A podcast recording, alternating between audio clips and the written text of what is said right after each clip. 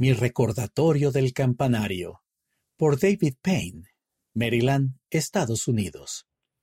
Si hubiera obedecido la impresión, habríamos tenido más tiempo para enseñar el Evangelio a Giuseppe.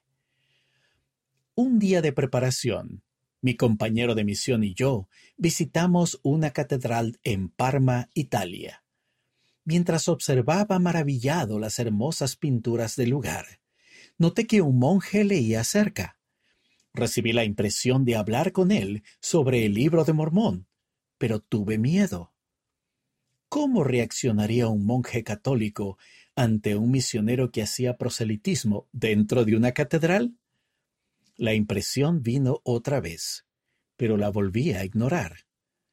Unas semanas después, los otros dos élderes de nuestro apartamento nos dijeron que habían conversado con un monje llamado Giuseppe mientras hacían contactos en la calle. Después de que le enseñaron una lección, aceptó un ejemplar del libro de Mormón.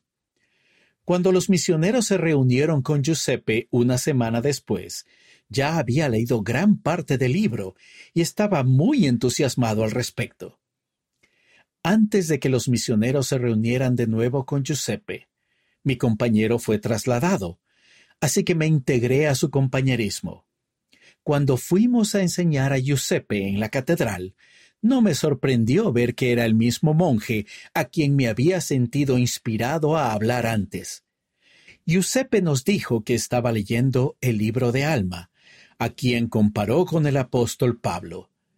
Decidimos enseñarle la segunda lección, la cual terminaba con la invitación a bautizarse. Al final de la lección, justo antes de poder invitar a Giuseppe a seguir el ejemplo de Jesucristo al bautizarse, las campanas de la catedral comenzaron a sonar y nos sobresaltaron. Giuseppe había perdido noción de la hora que era y dijo que debía unirse a los otros monjes para las oraciones del mediodía. Luego se disculpó, diciendo que no estaría disponible en el futuro porque iría a un retiro monástico. Después seguiría su ordenación como sacerdote. Nos sorprendió la forma en que ese importante momento se había evaporado. Si hubiera respondido a mi impresión anterior, habríamos tenido más tiempo para enseñar a Giuseppe y él habría tenido tiempo para terminar de leer el libro de Mormón. Hasta donde sé, los misioneros nunca más le enseñaron. Después de esa experiencia, el sonido del reloj del campanario me recordaba cuán valioso y corto es nuestro tiempo.